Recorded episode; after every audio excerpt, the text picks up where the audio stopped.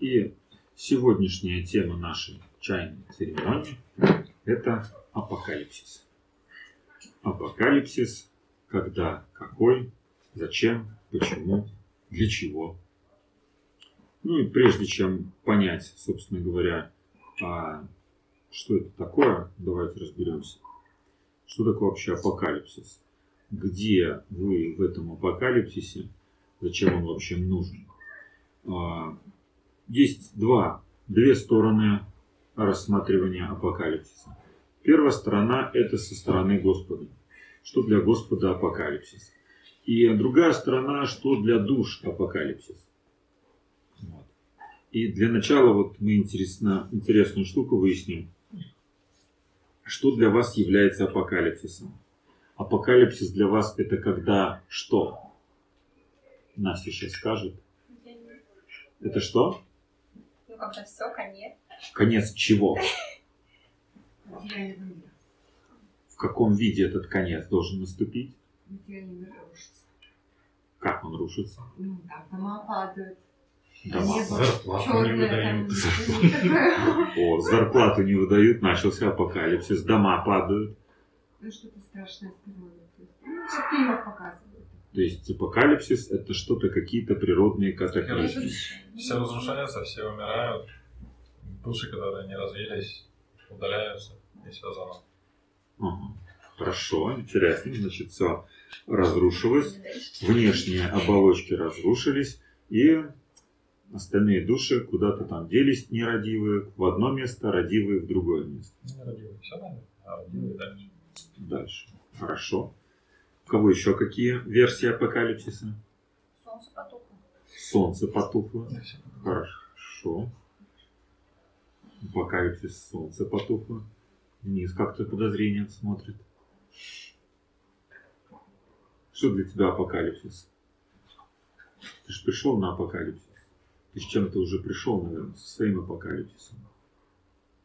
Со своими. Да. Какой твой апокалипсис? Не знаю. Я послушаю. Ясно. Все, больше нет никаких версий апокалипсиса. Что для вас конкретно? Вот, вот вы, что вы считаете апокалипсисом? То, что вам в фильмах показали американские голливудские варианты, либо, может, у вас есть какая-то своя некая версия апокалипсиса? Какая-нибудь библейская версия апокалипсиса, апокалипсиса, может быть, у вас есть? Или же какая-нибудь такая ведическая версия? Что для вас апокалипсис? Все? Судный день. Это когда что? Терминатор. Да, когда приходит терминатор и всех расстреляет. Хорошо, хорошая идея. А что судный день? Кого судят? За что судят? И как судят? И какие приговоры? М, Приходит, спускается Бог и давай всех оценивать души. Мгм. То есть Господь приходит и оценивает, э, в каком состоянии находятся души. То есть он как бы и не знает об этом ничего. И как бы пришел и начинает разбираться по месту. Ну, как наш президент. То есть уехал, тут что-то случилось, возвращается, говорит, а я вот не знал, без меня тут все случилось. да. Ну, является, чтобы мы видели, виделись. Ну, то есть такой суровый дядька с пальцем грозит нам, говорит, вот, я вас предупреждал много тысяч лет назад, вы все равно себя плохо вели, вот я вас сейчас буду судить. Хорошо, ну, тоже вариант интересный. Ну, теперь давайте подумаем в глобальном масштабе.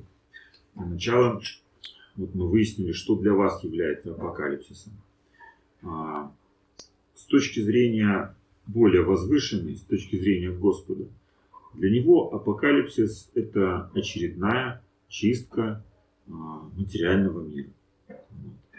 То есть, как это? Большая, большая стирка. Вот. Суббота. Большая стирка суббота. Господь делает чистку. А, Если мы возьмем ну, библейский вариант, тоже вы, ну, там только маленький кусочек показан, что что-то есть до апокалипсиса, а после апокалипсиса ничего нету. Нет, после апокалипсиса как раз таки все начинается. Почему-то как-то так таких русских народных сказках свадьбы всегда все заканчивается, на самом-то деле все только начинается. Вот.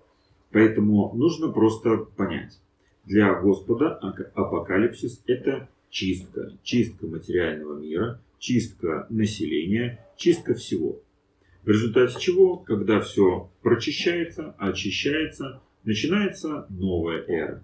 Начинается новое движение куда-то к чему-то. Начинается новая игра.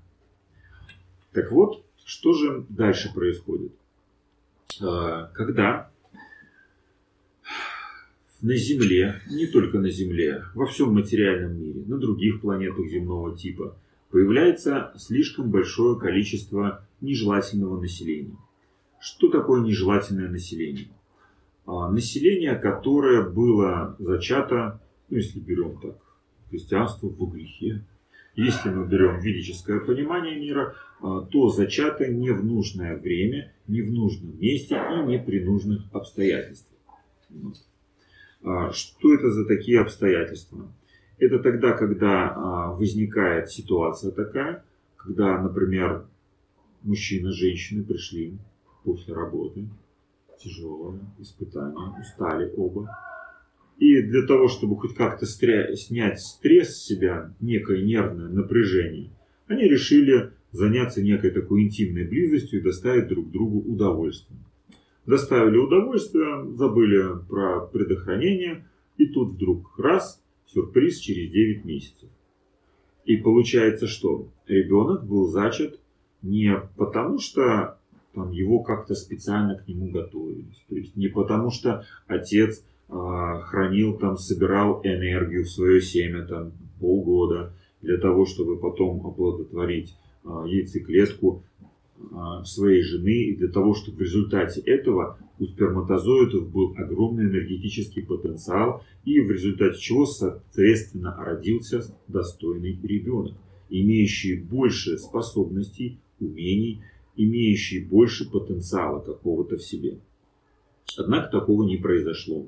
Соответственно, не была выбрана определенная положительная дата а, при зачатии, вследствие чего энергетика, общая энергетика, витающая в окружающем пространстве, она, например, в этот момент была разрушительной или далеко не самой позитивной. То есть в, эти, в это время, может быть, не стоило а, начинать вообще а, давать жизнь живому существу. Оно приходит уже изначально с какими-то отрицательными качествами.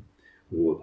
Дальше что происходит? Следующим этапом а, ненужное время, ненужном месте, не в нужных обстоятельствах, в результате чего родились вы. Вот. Ну, по крайней мере, раз вы родились, вы можете твердой уверенностью сказать, что вашим родителям хоть от вас когда-то было приятно.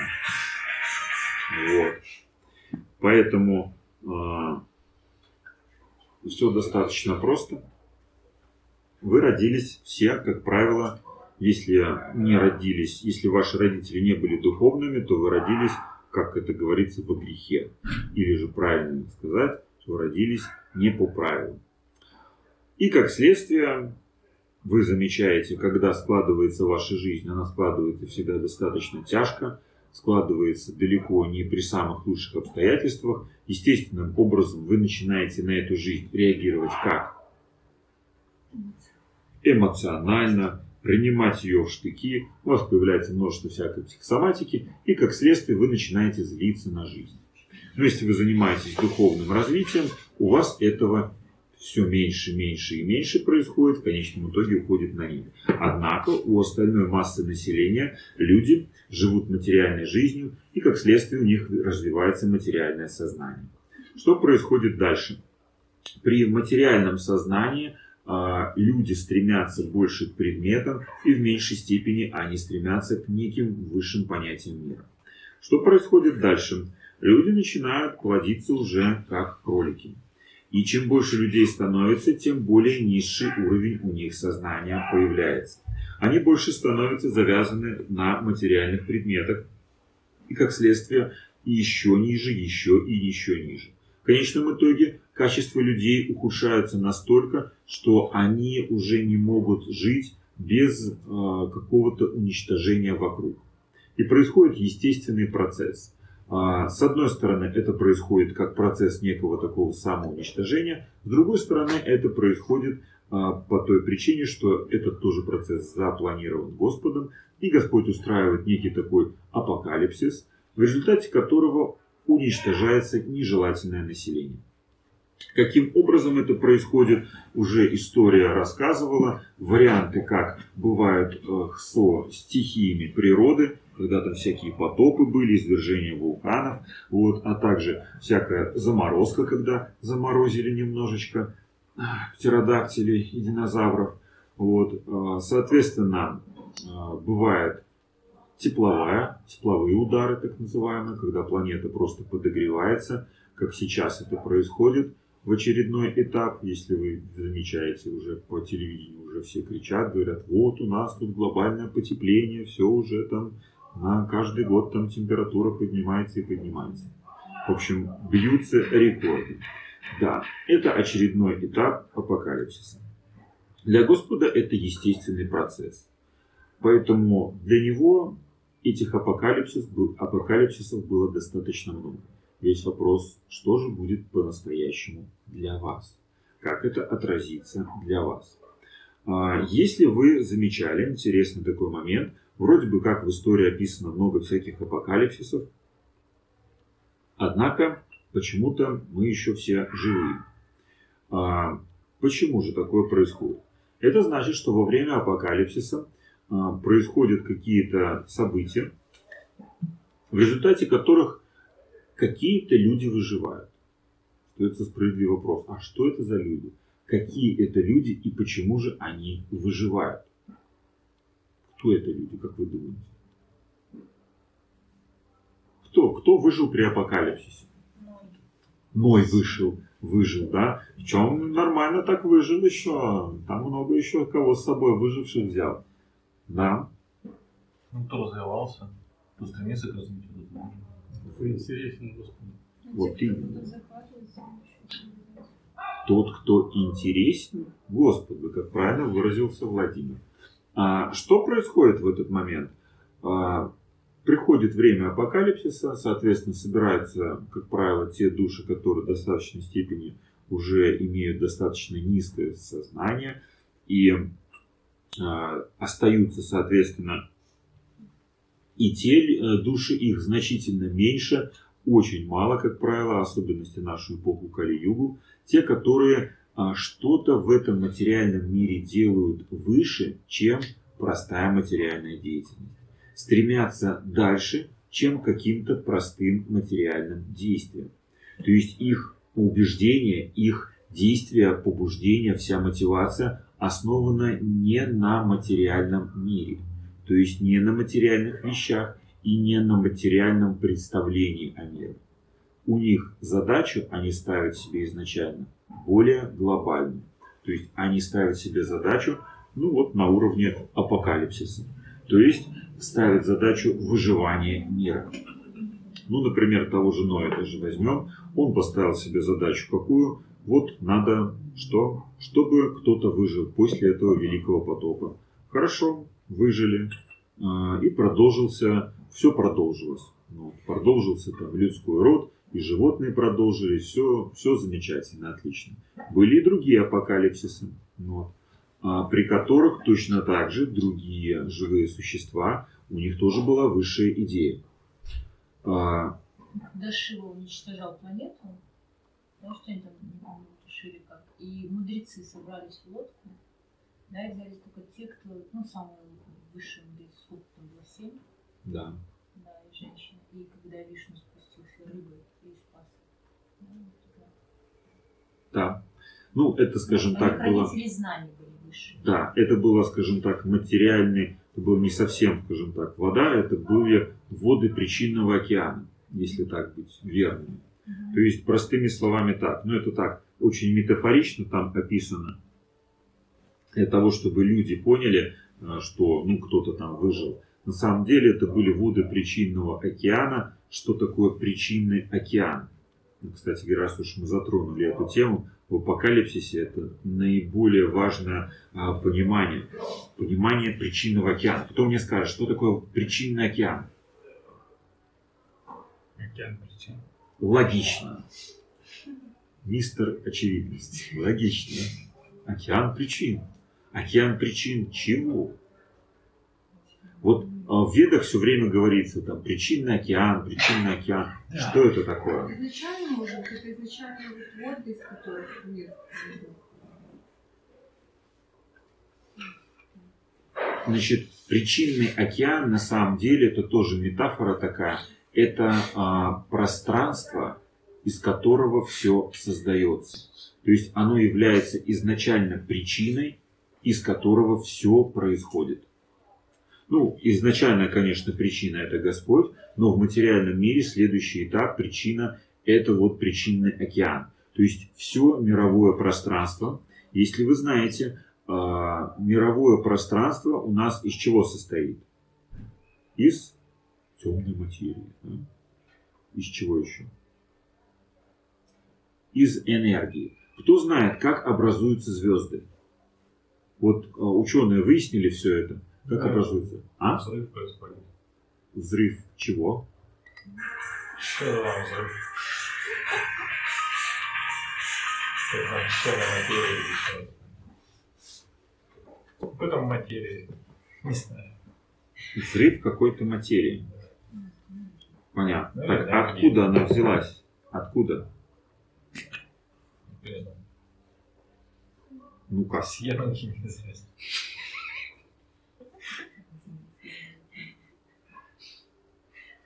Понятно. Взрыв материи, взрыв всего. Откуда взялось все это? Из причинного океана. Значит, смотрите, давайте раз уж откатимся назад от, от апокалипсиса к истокам, до апокалипсисный период. А, смотрите, вы все, мы когда занимаемся цигун, вы все знаете, когда говорю, сконцентрируйтесь на космической энергии, там начинаете ее втягивать в ваш верхний дантин. М, Что это такое? Что такое космическая энергия? Космическая энергия имеет тонкое происхождение, то есть это излучение некое на высокочастотной вибрации. Вы знаете, что когда это излучение само по себе, оно начинает собираться вместе, много лучей собираются вместе излучения какого-то, то начинает образовываться из этих лучей что? Из вибрации? Что-то вроде атома. Да?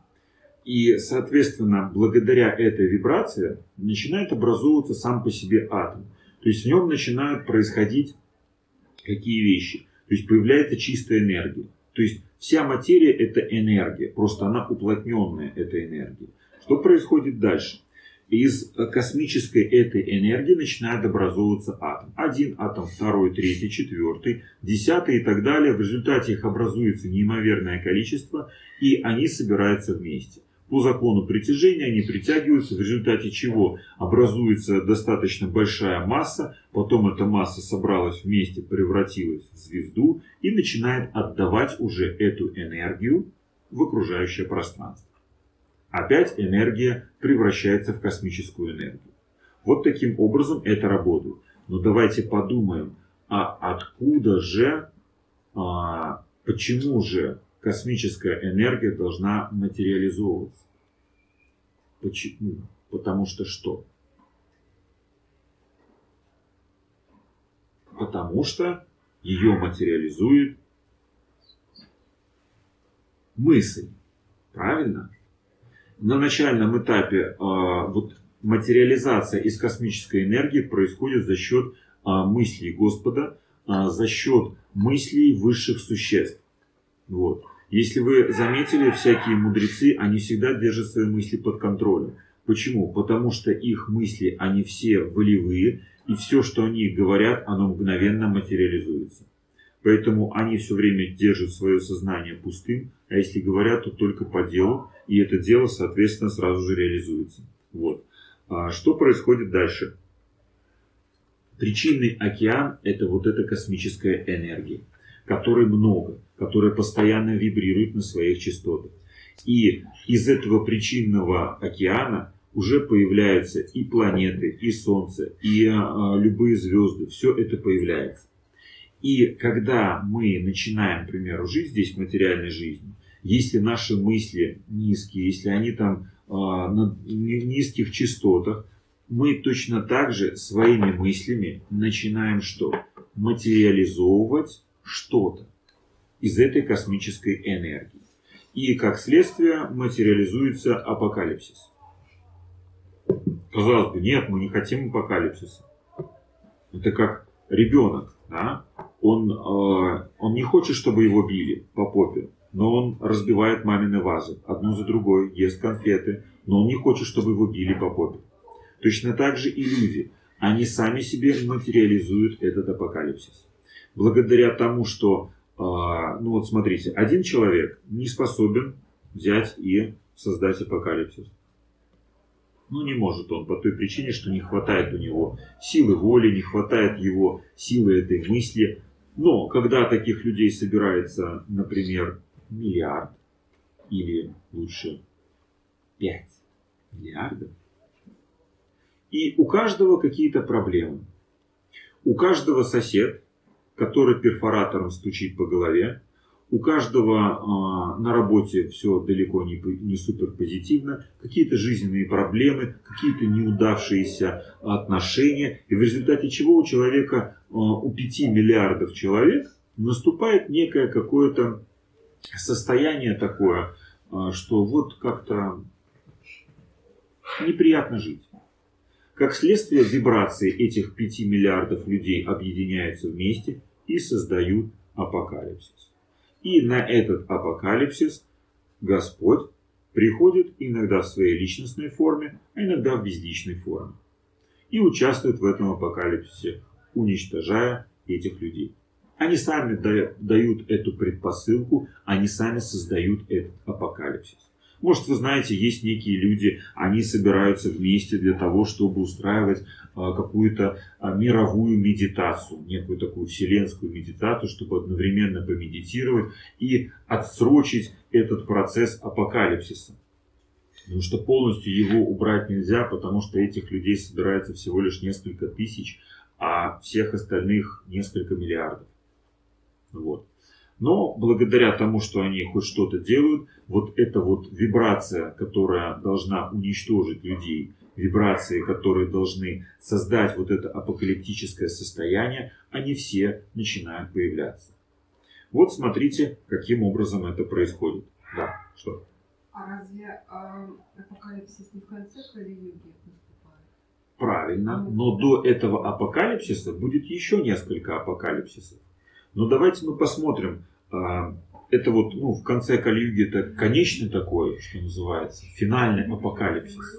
А, а до этого будет еще множество промежуточных так называемых апокалипсисов.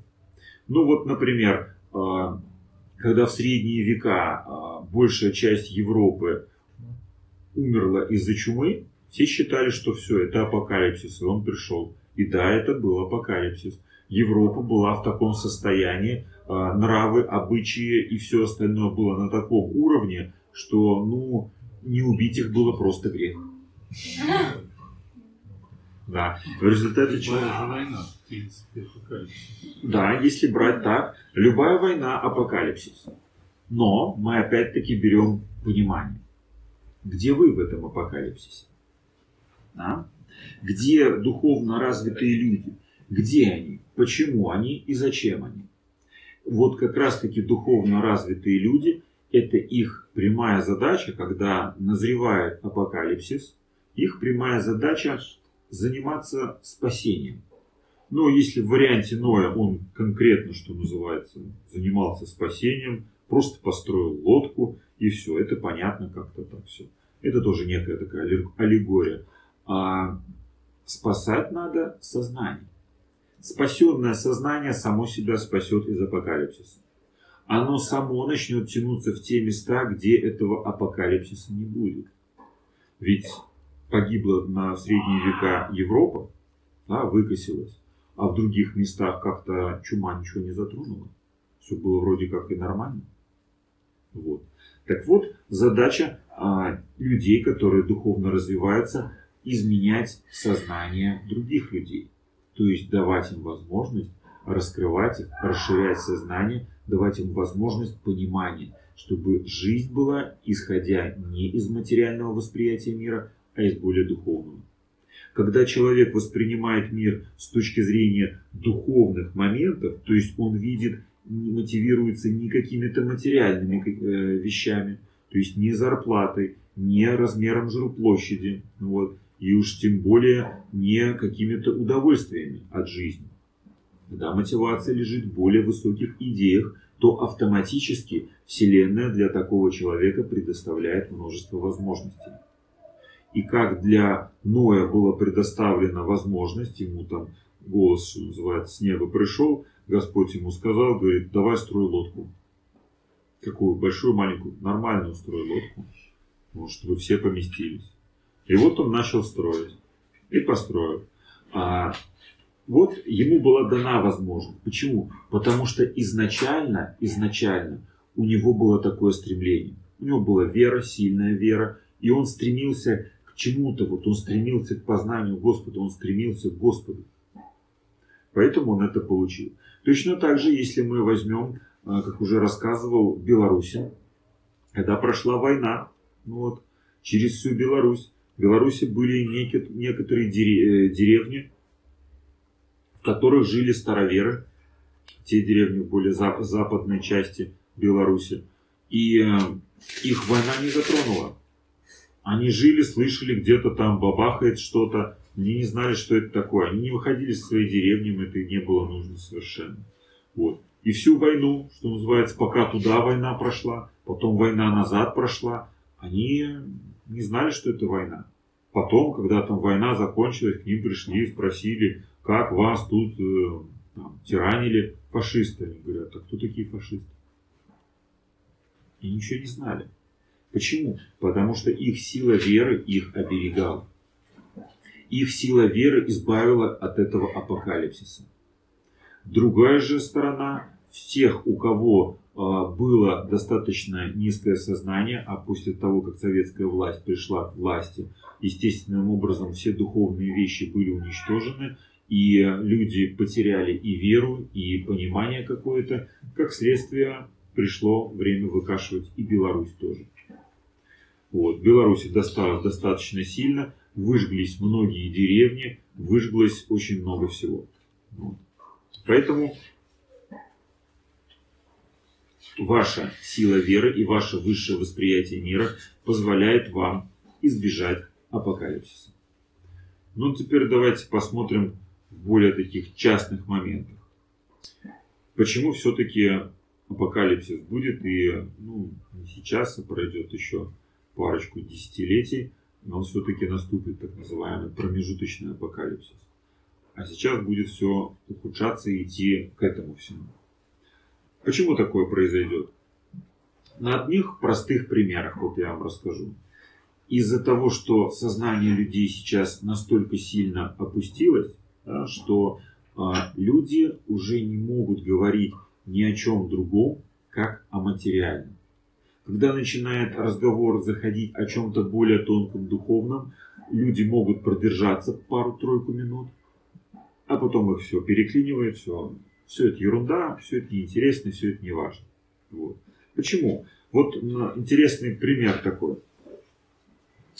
У женщины, у девушки одной, апокалипсис был тогда, когда она что-то там с полки верхней там, снимала какой-то э, ящик, в котором лежала бумага, там всякие папки, маникюр, наращивание ногтей, обошелся ей там какие-то сумасшедшие деньги. И вот этот ноготь у нее сломался, и у нее наступил апокалипсис. Она вначале так переживала из-за сломанного ногтя, потом апокалипсис начался у окружающих. Потому что она им всем устроила этот апокалипсис до конца рабочего дня. Из-за того, что у нее уже не было никакого настроения, соответственно, она портила настроение всем остальным в офисе. То есть, получается, казалось бы, что такое? Мужик взял там ногти, там, сломался, там обрезал ногтями, э, ногти э, этими ножницами и пошел дальше. Его это не взволновало. А женщина, у нее наступил апокалипсис. Все. Мужчина иногда порой и не заметит, что там у женщины. Там уже там Месяц у нее новый маникюр, а он только сейчас заметит, что это у тебя такое приклеилось к ногтю. Блестящее. Да? Для женщин это более важно, в результате чего что получается? Женщины посещают там всякие спа-салоны. Для чего? Для того, чтобы а, даже не то, чтобы быть красивой, а для того, чтобы это было престижно. Потому что это очень круто посетить спа-салон, и потом всем об этом рассказывать в Инстаграме, на Фейсбуке и везде в остальных местах. И потом прямо ж мне там эти там фотографии такие, так смотрю, там раз так, вот, и подпись такая. Я это ела сегодня, а, а вот это мои ногти, а вот это моя новая прическа. И все. И я вот смотрю на это и понимаю, что апокалипсис уже близко. Он уже начинается. Да? Потому, что, а, потому что дальше что люди пишут? Максимум, чем люди занимаются, они занимаются политикой. Да? Так интересно всем поговорить про политику, высказать некое какое-то свое мнение политическое, услышать мнение других, поругаться с другими людьми, и на этом все закончилось.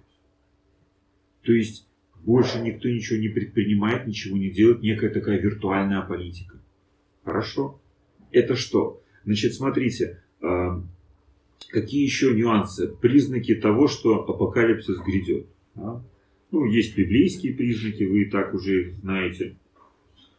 Есть физические признаки. Соответственно, общее понятие это упадок э, развития населения.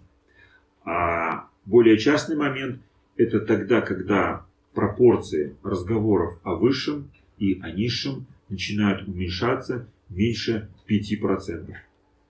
То есть, когда человек говорит о каких-то высших вещах в общей, скажем, такой массе его разговора менее 5%, ну это так, для того, чтобы было более понятно, я вам процентные варианты перевел. А меньше 5% это значит, что э, все, то есть чаша весов давно перевесила и начинает разрушение. Вы сейчас уже заметили, как у нас начался некий такой давно уже экономический кризис – и этот экономический кризис будет еще больше и больше усугубляться. Почему такое произошло? Как вы думаете? Почему? Материализовались мысли? А как они материализовались? Из чего? Вот можно просто взять очень простой анализ взять и а, посмотреть, а, почему такое происходит. Все как плохо. А, ну, это понятно. Вот смотрите, есть еще нюанс такой. А, люди, да, они на что ориентируются всегда? На лидера. Какой лидер, к тому он и ведет. К светлому будущему. Если мысли у лидера материальны, то, соответственно, у людей наступает некое такое материальное состояние. Они начинают думать больше о материальном. Если лидер э, более, скажем, такой эмоциональный, то люди начинают думать об эмоциях постоянно. Ну вот, э, тоже так отступимся немножко. Вы, может, если кто-то смотрите политические новости, сейчас э, в Соединенных Штатах там товарищ Дональд Трамп пытается выйти на э, стать президентом. Может быть, видели, как он себя ведет? И как ведут его избиратели себя? Он очень эмоциональный он как, можно сравнить вот как Жириновский, да? То есть он раз что-то сказал, а потом слова назад взял, то есть как-то я так не то выразился. Вот. Все его избиратели, они точно такие же эмоциональные. Они идут за ним, потому что он эмоциональный. Вот. Э, и как следствие, что происходит? Эмоциональный лидер приведет к эмоциональному восприятию мира людей. То есть, ну, конечно, разумности там не будет никакой, в этом случае уж лучше материальное восприятие мира, вот, но эмоциональное оно начинает сильнее разрушать мир. Почему? Потому что эмоция что? Энергию выделяет больше. Если материализм, он как-то так вот, он больше на жадности, а жадность она энергию не выделяет, то эмоциональное восприятие, оно выделяет огромный поток энергии. И каждый раз, когда Э, при власти появлялся эмоциональный лидер, происходили множество изменений. Ну, так вот, чтобы понять.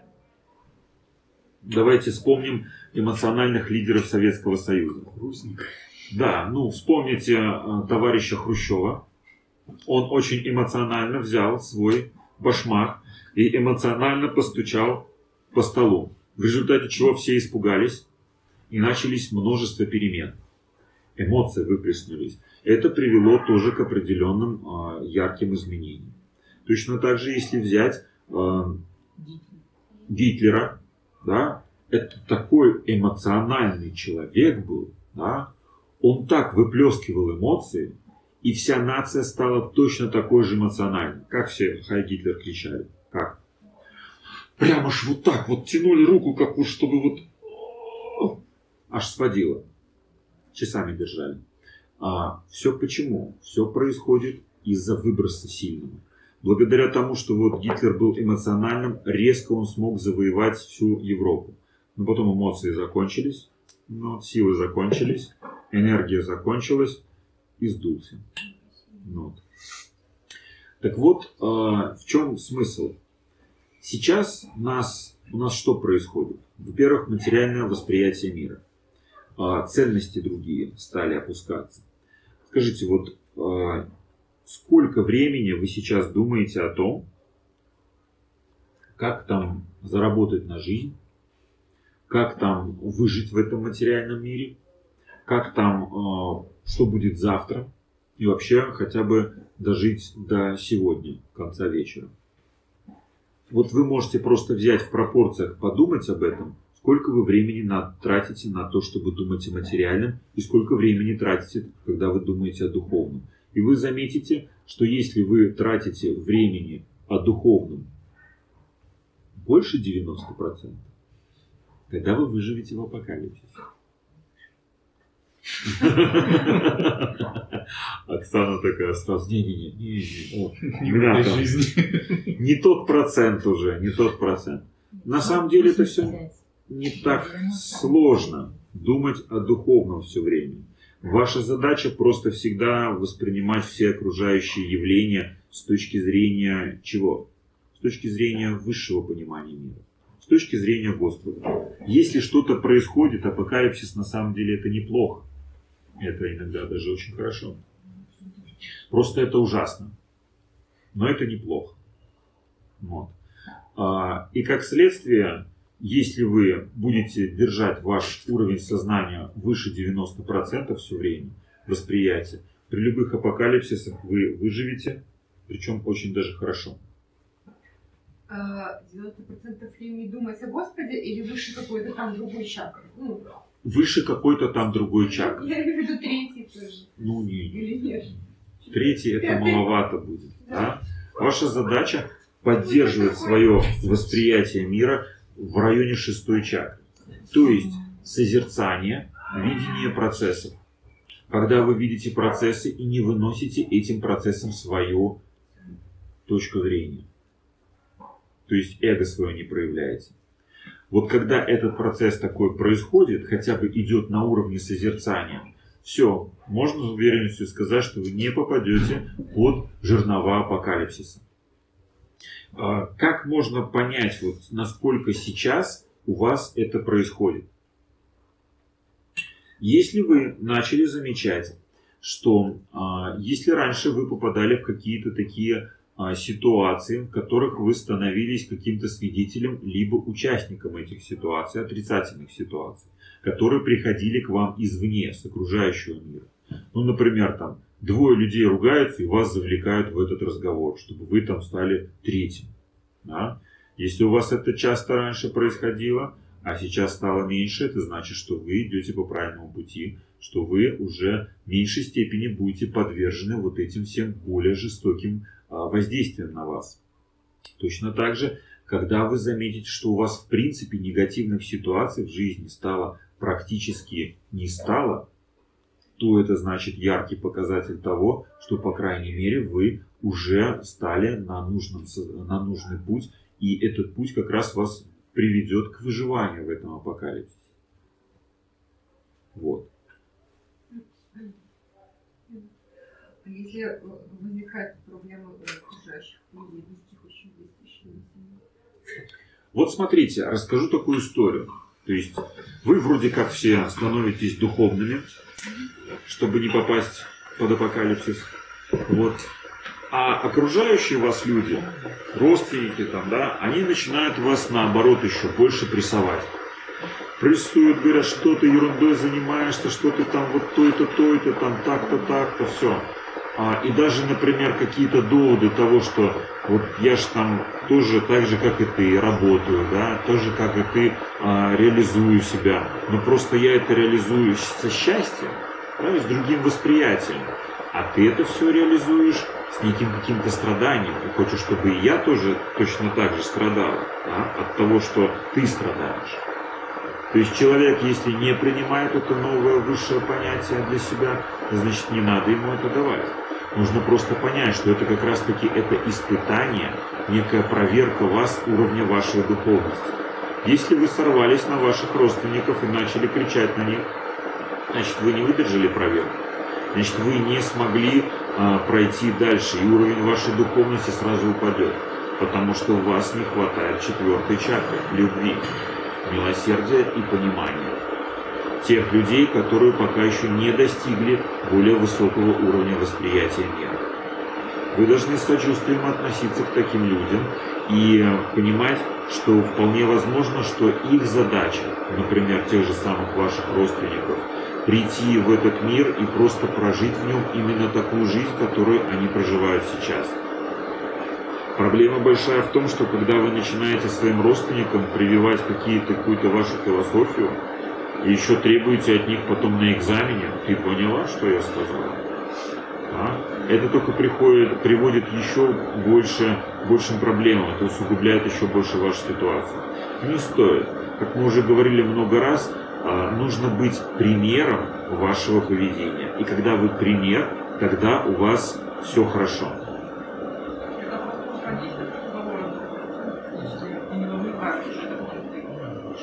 Ну, объясню. Объясню тоже на примере. Вот ко мне периодически приходят люди и задают такой вопрос. О, там, сколько мне надо вот заниматься, чтобы стать духовным человеком?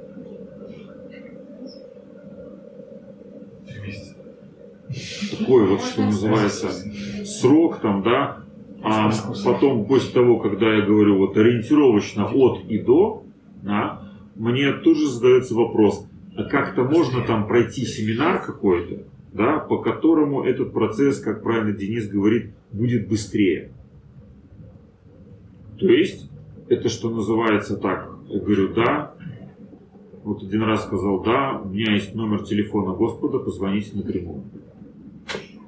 Человек обиделся, но потом перезвонил и сказал. Телефон. Ну, не так сразу. Вот. Э, человек сказал, ну, давайте там начнем заниматься. Занимался, понял, что э, пока он не готов принять это все в себя, решил подождать, потерпеть. Потому что некоторые вещи, от которых нужно отказаться, он не готов был от них отказываться. Он говорил, как это так? Как это вот обед да без мяса. Да. Как это завтрак, да без мяса. Без котлеты. Вы что тут? Говорит, а что вы едите тут вообще?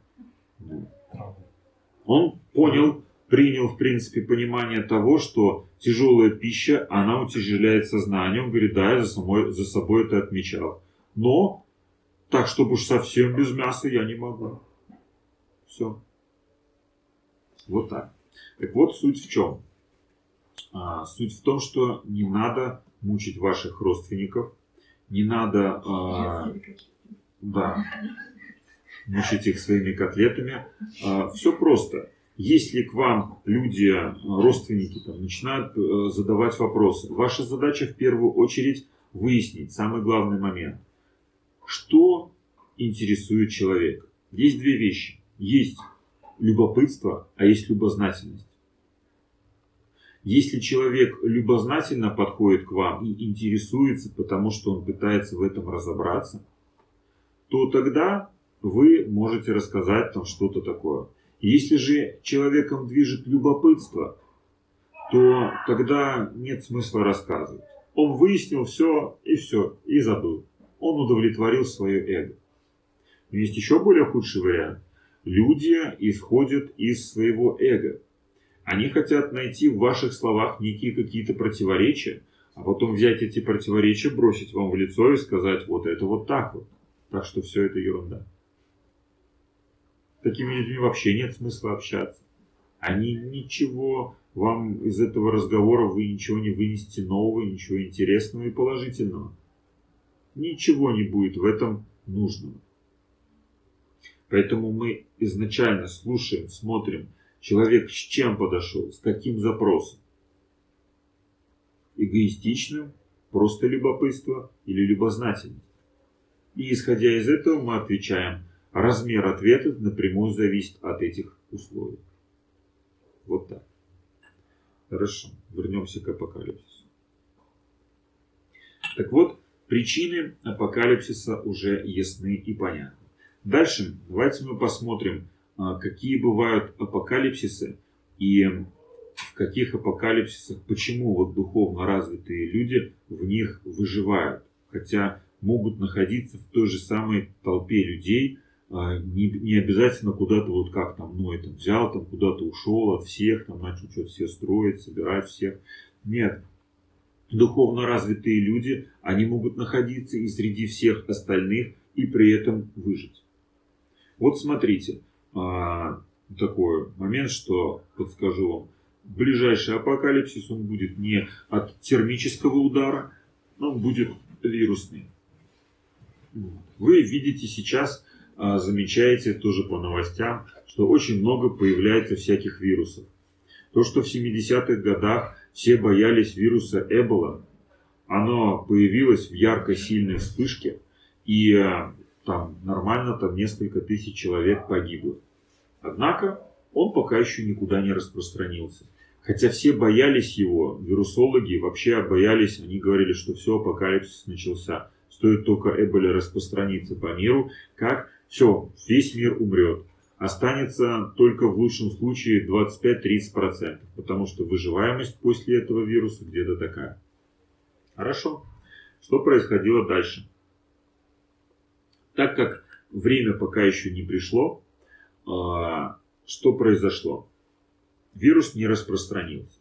Хотя против него нету никакой вакцины, ничего. И а, распространялся он в таком месте, казалось бы, там, где люди без физического контакта жить не могут ну, африканцы, они как? Они все время там друг друга трогают, щупают, они друг друга целуют, обнимают при встрече, да? То есть для них это естественно. Естественно, этот вирус распространился очень сильно и быстро.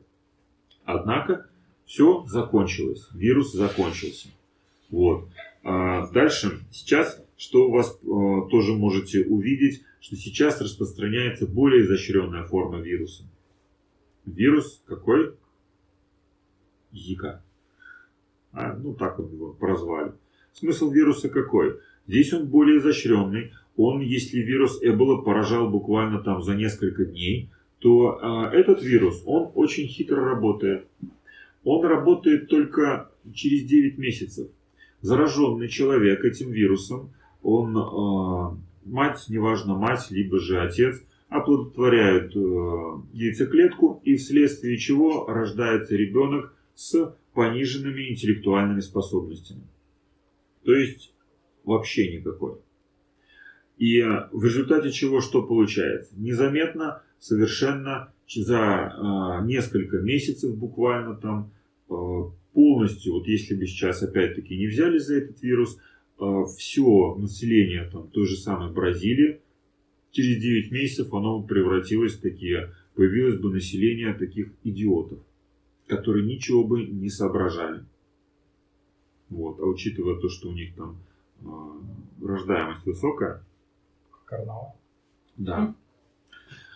Вот, опять э, этот вирус тоже, видите, еще более сильный вирус, он тоже пока останавливается. Но он сейчас в самом разгаре, то есть его остановить сейчас будет не так просто, как то же самое Эбола.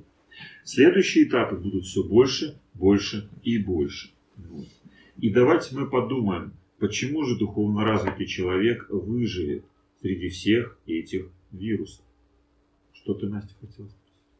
Но вот этот вирус, его кто-то запускает осознанно. Это же тоже, ну, он же не просто появляется. Чаще всего это мутировавший вирус там с пробирок каких-нибудь. Из пробирок.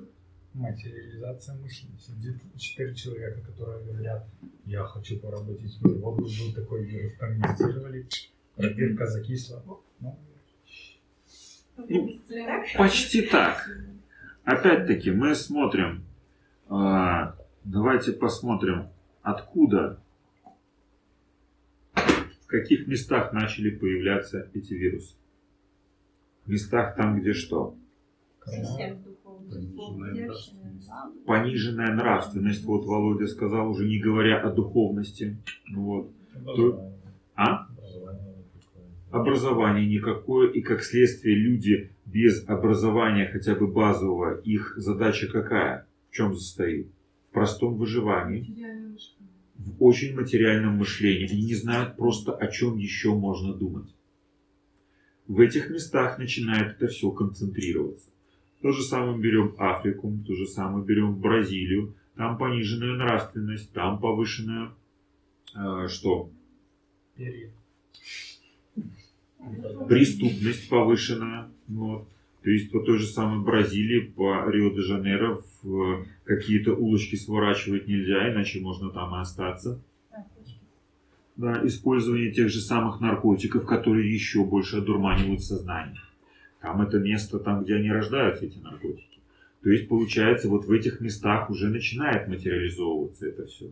Почему оно не затронуло вот эти большие страны? Не потому, что там барьер устроили, чтобы вирус не пробрался. Вирус пробирается очень мгновенно и быстро везде, где ему только надо. Просто пока еще в европейских странах не так сильно все это упало. Вот. Дальше что это происходит? Какой момент? А, чем дальше, тем, соответственно, больше начнется что? Миграция людей. Люди будут мигрировать, если вы сейчас заметили, а, мигранты. Какие мигранты мигрируют? Те люди, у которых что? Далеко не всегда высокий уровень духовности. Ну, жизни, правильно? Они хотят материальной жизни лучше. Если европейцы, они, скажем так, уже спокойно относятся к своей материальной жизни, и они более духовны, то сейчас их будут разбавлять а, мигранты.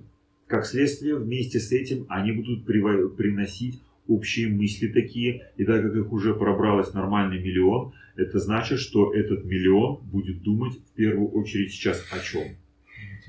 О том, чтобы выжить в этой Европе. А почему мигранты обязательно с низким сознания? Для кого-то это может быть наоборот шанс, э, это может быть духовный человек, который находился, например, я не знаю, украинцы тоже идут, да, перестроение войну. И для кого-то это может быть как раз тот шанс выжить. То есть он уходит из Шанс, вот ты правильно сказала, выжить. Это значит, человек о чем будет думать в этот момент? Даже если он как-то так раньше был духовный, он будет думать о чем? О каких-то духовных моментах? Ковчег тоже был построен для того, чтобы. Правильно. Но с какими идеями он был построен? Спасти лучше. Спасти, а не выжить. Себе бы лодку маленькую построил. Да, он бы нормально бы себе построил бы катер и нормально бы выжил. Однако нет, он построил некое грандиозное сооружение, в результате которого он думал не о себе, а обо всех остальных. И вот получается что? Мигранты, они думают о ком? Они думают исключительно о себе. То есть идут некие такие частно-собственнические интересы. И получается, сама по себе эта, э, эта вибрация, она начинает это все менять. Ну вот давайте подумаем. Может быть вы, сейчас вот, может быть, вспомните, а, замечали интересный момент. Вы все учились в школах. В школах приблизительно все классы одинаковые, но вы, может быть, замечали, что были в школах какие-то потоки, классы, которые были в достаточной степени сильны. Хотя им преподавалось точно так же, те же учителя, по той же программе, Но почему-то успеваемость в этих классах была очень высокой. Не замечали почему? Там. Да, там они умнее, а мы тут все вот такие. да? Так почему такое Наверное, происходит? Они различили как раз процессы. То есть, ну, дети кто будет править, кому это интересно, ну, думает эмоционально. Ну вы же хорошо. Вы м- вот вспомните, вы учились все. Почему вот некоторые потоки, может быть, вы как раз и были в этом же самом потоке? Нет? Ну, ну давайте вспомните. Может быть, вы были в таком классе, который был сильнее, чем все параллельные классы? А? Нет, Нет таких. не, у нас параллели был самый сильный класс. Вот, говори, говори. С нашей стороны. Я сам оторванный был. Вот, хорошо. И давайте... Родители, наверное, еще тоже. Семьи какие-то были благополучнее, допустим. Ну, где хорошо, допустим, учились. Вот у меня, я так много семей были благополучные, и классы, ну, дети были более умнее, чем неблагополучные. Мгм. Почему они были? прогуливали, то есть им не надо было. Потому что выживать не надо. Потому что не надо было выживать. Вот это важный момент. А, Когда человеку не надо выживать, он начинает думать о чем-то более возвышенном. Ну, хотя бы об удовольствиях. Да? А, На последующих этапах это более высокие уровни. А, И получается, что когда не надо выживать, ребенку вдруг становится интересна учеба.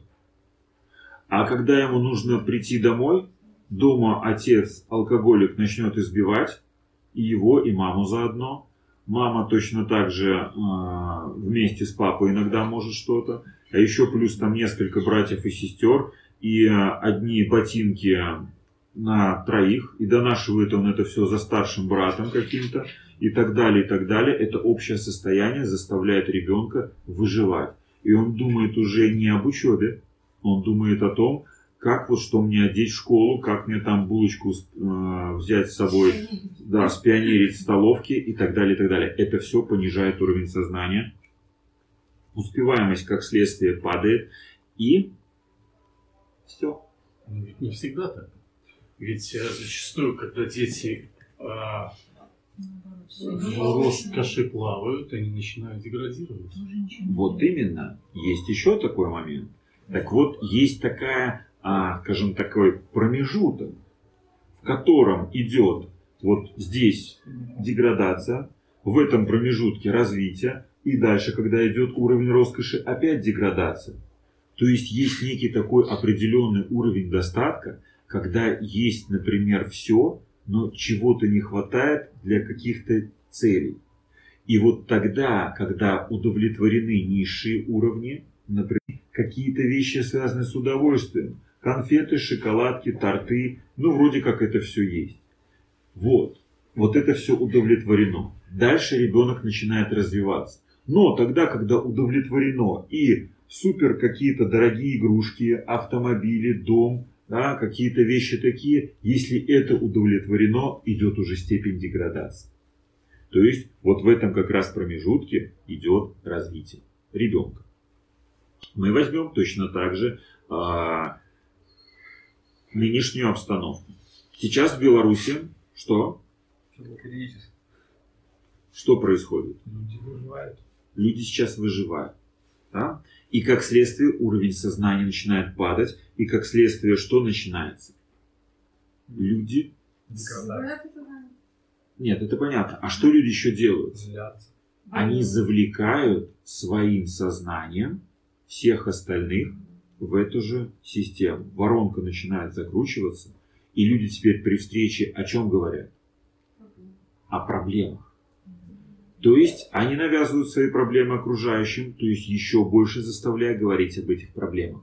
Потом еще те другим, те третьим, и началась такая круговая порука, и пошло, пошло, пошло крутиться, и как следствие все начинают говорить о проблемах.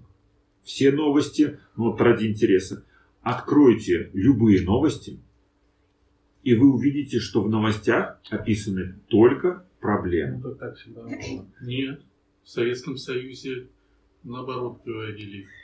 И все хорошо. Да, пятилетка за три года о достижении. белорусские новости тоже. У нас все хорошо. с новостями. 500 долларов средняя зарплата. Да, намолотили. Намолотили, Кто-то-. Подружились. Да. Петров вызвал Сидорова на соцсоревнования Мгм. и победил. Да? Видите, как все было позитивненько. То есть, благодаря вот этим новостям у людей общее состояние было более позитивное, все жили более-менее так стабильно. Ну, духовности, конечно, не было, но, по крайней мере, не было такого резкого падения, как потом произошло. Так вот, мы ведем, идем сейчас к этому апокалипсису по той простой причине, что а, заставляем себя и друг друга и от окружающих принимаем вот этот негатив, принимаем отрицательное восприятие мира. А как быть с тем, что в Беларуси а, очень много образованных людей?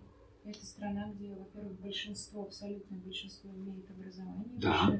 и эти люди признаются по всему миру, несмотря на то, что система образования не признается, Да. диплом нигде не имеет значения, но а, очень много белорусских специалистов крайне востребованы. Да. И вот ты правильно заметила, интересный момент. А, образованность есть в Беларуси, это важный момент. Благодаря этой образованности Беларусь не уничтожилась еще а, 15 лет назад.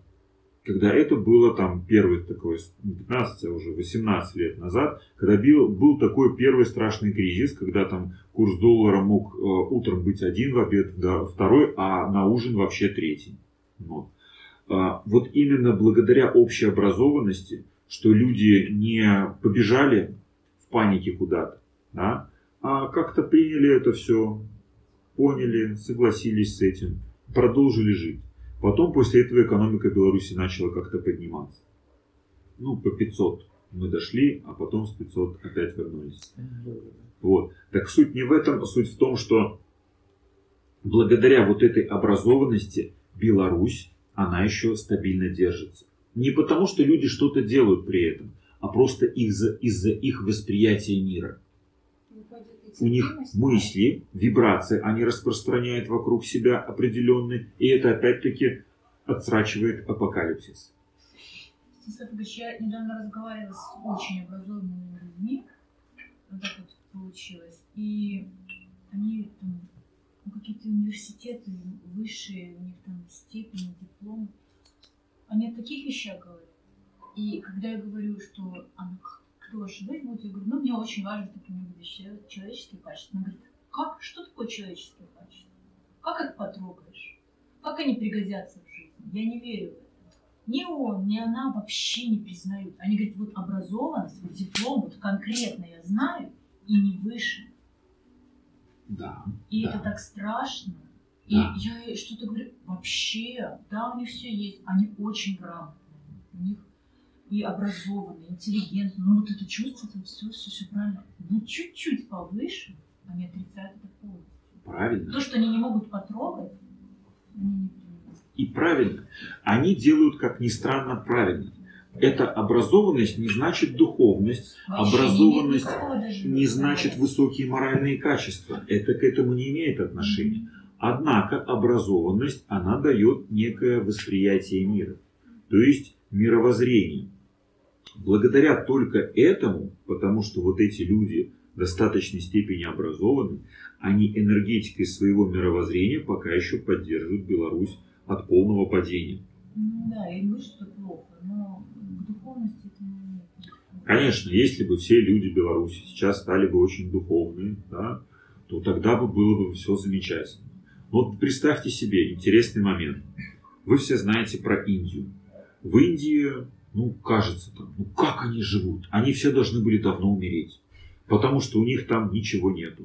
Они все голые бегают. Они все как-то там вот непонятно как живут. Да? В таких ужасных условиях, в антисанитарии. Должно было быть давно, вот вирус какой-нибудь должен был туда вот как раз таки прийти и всех покосить там. Потому что когда залезаешь в поезд, такое ощущение, что ты залез в бочку с селедками. Все, казалось бы, да, вот там-то должно было это произойти. А нет. Вот там как раз таки, как ни странно, люди не думают о выживании. Они думают о духовности.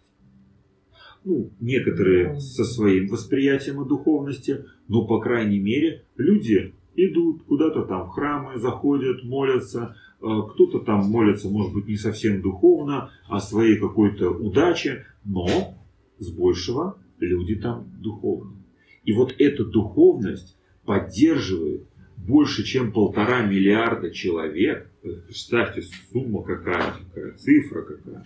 Полтора миллиарда, 1,6 миллиарда человек. Поддерживает в здоровом состоянии.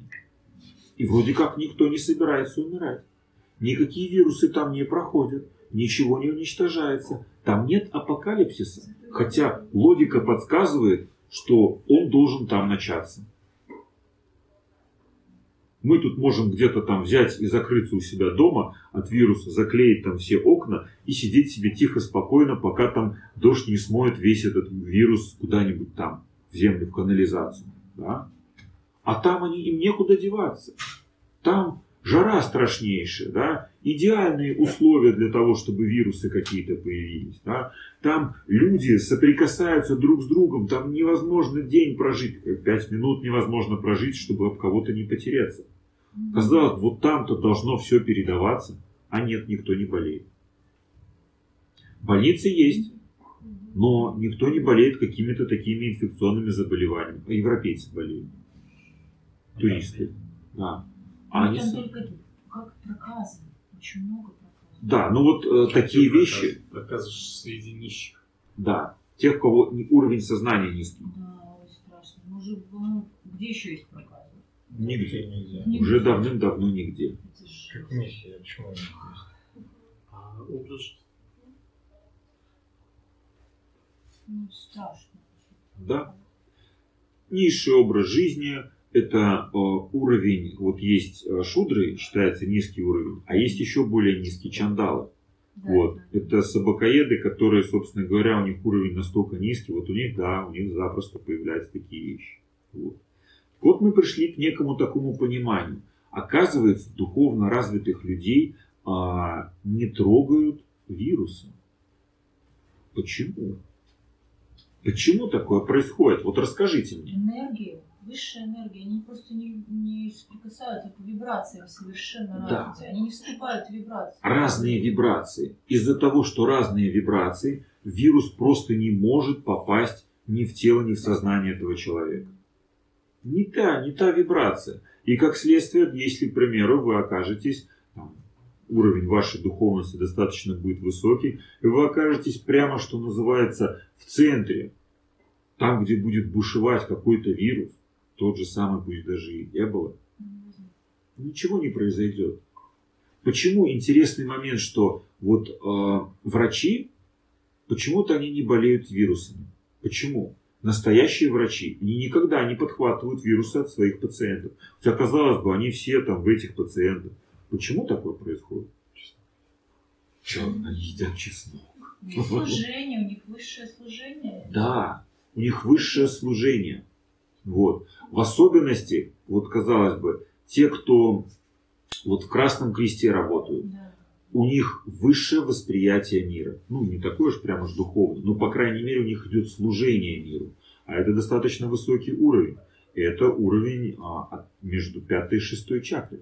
Вот, в данном контексте. То есть получается, что их вибрации сознания настолько высокие, что они даже когда попадают в эпицентр какой-то эпидемии, никто из них не заболевает. И другой момент, вот, а, например, то же самое Эбола. Были врачи, которые были из э, этих же, э, из этих же государств, в которых э, бушевало. Все эти врачи заболели. Потому что у них идея не было высшего служения. Была такая же идея, как у всех остальных. Они все позаболевали. Европейцы, которые там приезжали, они не заболели никто. Все было отлично. Странно. Вот. А нет такого, что на каждую силу приходится своя сила?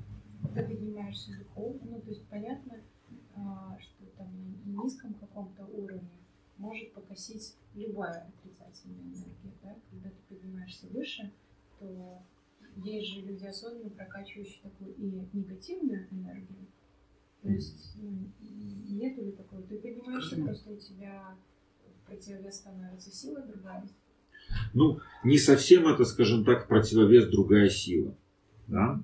Иногда бывали достаточно слабые люди, но они духовно развивались, и в результате чего? У них не было какой-то своей силы внутренней, но у них была просто другая вибрация сознания. Они, вибрировали на другой частоте.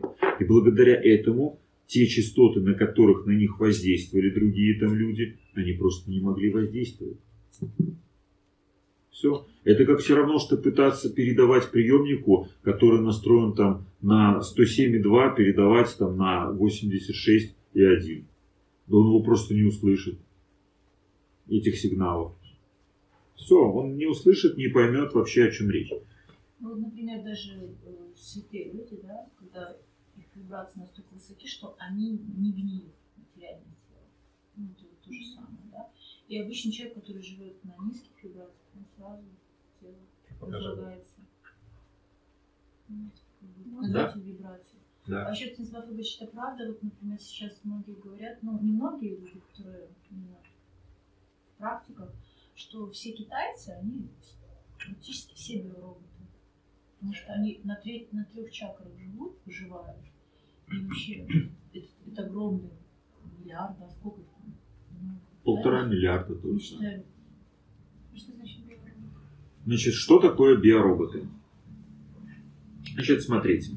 Есть у нас души, которым нужно воплотиться в теле, а есть тела, которые готовы принять в себя душ. А, Соответственно, тела, у каждого тела есть свои параметры определенные. То есть там знания какие-то, умения, способности, которые могли бы эти тела проявлять. То есть и потенциал, который бы они могли куда-то себя реализовать. У каждого тела есть программа. Программа, которую оно может реализовать в материальном мире. У каждого тела. То есть некий какой-то путь. А дальше тело может принять в себя душу, у которой сходный точно такой же путь. У которого система, скажем, такая, формула записана точно такая же, какая у тела. Но интересный момент бывает. Иногда на одно тело претендует несколько душ. И только та душа получает тело, которое больше всего подходит по программе этого тела. Вот. А иногда бывает рождается, продолжают рождаться тела, но на них нету душ с нужной программой. И как следствие тело родилось, некий такой биоробот, оно способно делать то, какая программа у него записана. То есть оно там может улыбаться, там, смеяться, о чем-то там говорить, все. Но это все с уровня от первой до третьей чакры. То есть там, где вещи, которые касаются уже выше, любви, там, где касается интеллекта, там, где касается какого-то духовного развития, они это в принципе не могут делать. Они этого не понимают и не принимают. Они даже на это не реагируют, они этого не видят. Потому что это просто пустое тело со своей программой. Хотя его практически не отличишь от другого человека. Но стоит только с этим человеком начинать говорить о духовности, он так раз подвисает, как компьютер такой. Чик, завис. Ты с ним говоришь, говоришь, он тебя, тебя смотрит и не слышит. Как будто бы информация, которая передается, она слишком быстро передается, и он ее не схватывает. А потом снова начинаешь о чем-то опять материальном, он снова включается, начинает разговаривать. Потом его спрашиваешь, а вот что ты э, мне скажешь по поводу того, что я сказал? Что? Он как будто не слышал этого, он как будто не знает. Вот это как раз таки и есть те самые биороботы, с которыми, ну и общение какое-то бессмысленное становится. Все равно, что с компьютером разговаривать. Вот. Это правда? Это правда про весь мир. Ну, там Ну, ведь-. Ведь не только что в духовности заключается, но есть же э, люди абсолютно не духовные, но тем не менее не биороботы. Да, есть да. Они, пусть и без духовности, но развлекают Господа во многом получше, чем многие духовные. Ну, не всегда. Они тоже следуют своей программе. Смотрите, раз уж мы заговорили, а, в чем как бы разница между а, духовным человеком и человеком, который живет материальным, э, материальной жизнью. Это первое, это восприятие мира. Духовный человек, он всегда видит корень, он всегда видит первопричину всех действий, он всегда осознает, видит а, понимание свое сразу же включает, что все процессы в жизни, они идут от высшего существа, от самого совершенного. Да? И как следствие, ну и действуют соответственно.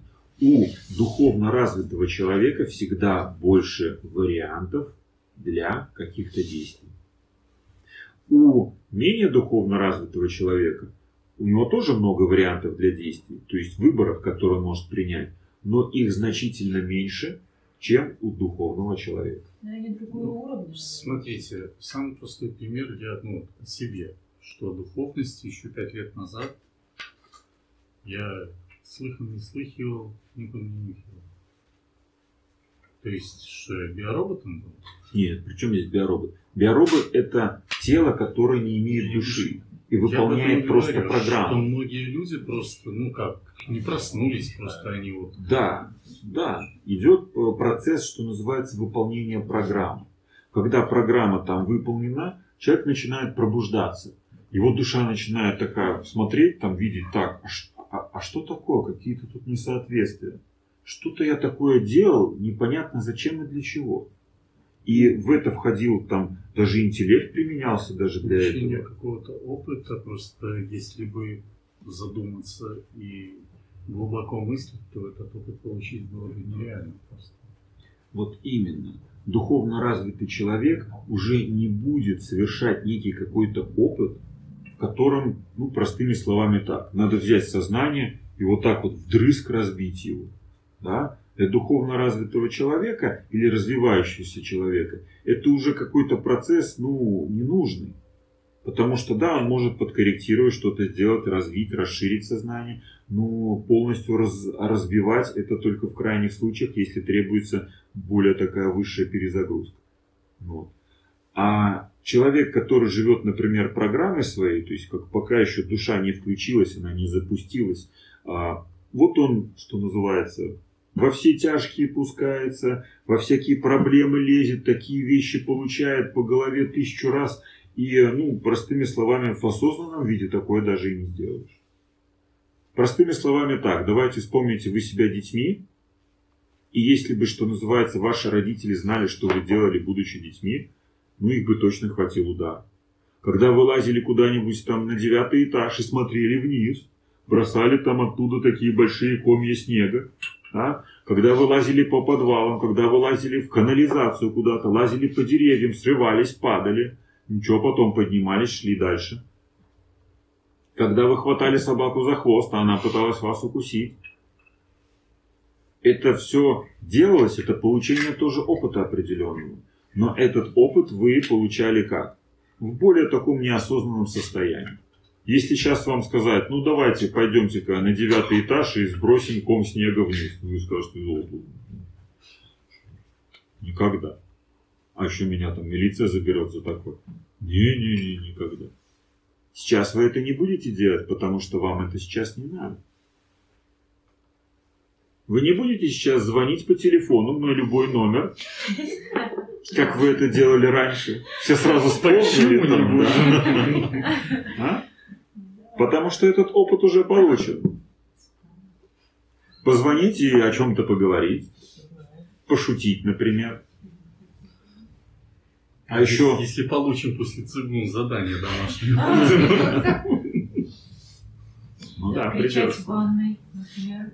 Да, петь песенку. Вот. Так вот, уже не будет такого. Только на более низком уровне сознания вы способны получить такой опыт. И по-другому его никак не получить.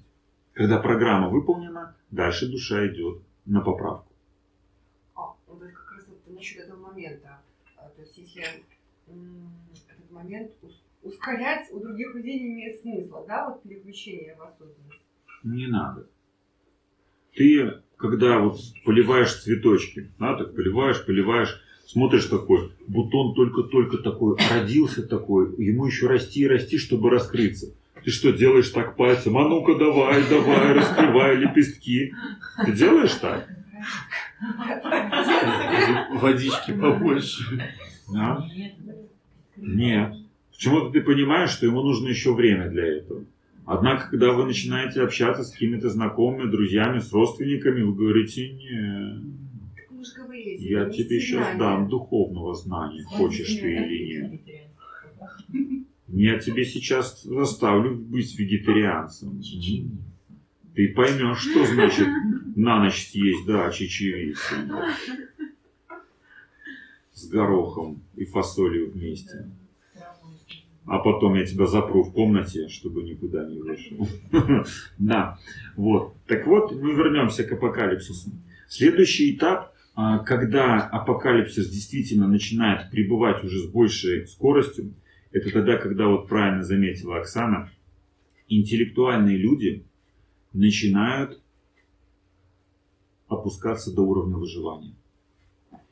Их сила интеллекта, так как она была да, это достаточно высокий уровень, их сила интеллекта начинает работать на выживании. И в этот момент начинается коллапс.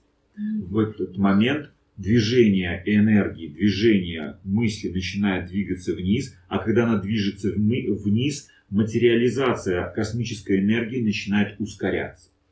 Когда мы думаем о банальных, ну, материальных предметах, о материи. Ну Вот. Следующий этап, ну, это параллельный этап. Есть люди, у которых изначально сильная сила воли. Кто эти люди?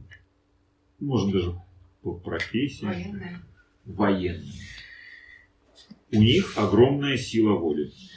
Представьте себе командира, которому нужно отдать волевое решение, например, взять свой батальон и послать вон туда, там, где пулемет строчит. И он точно знает, что половина из них умрет в первые несколько секунд.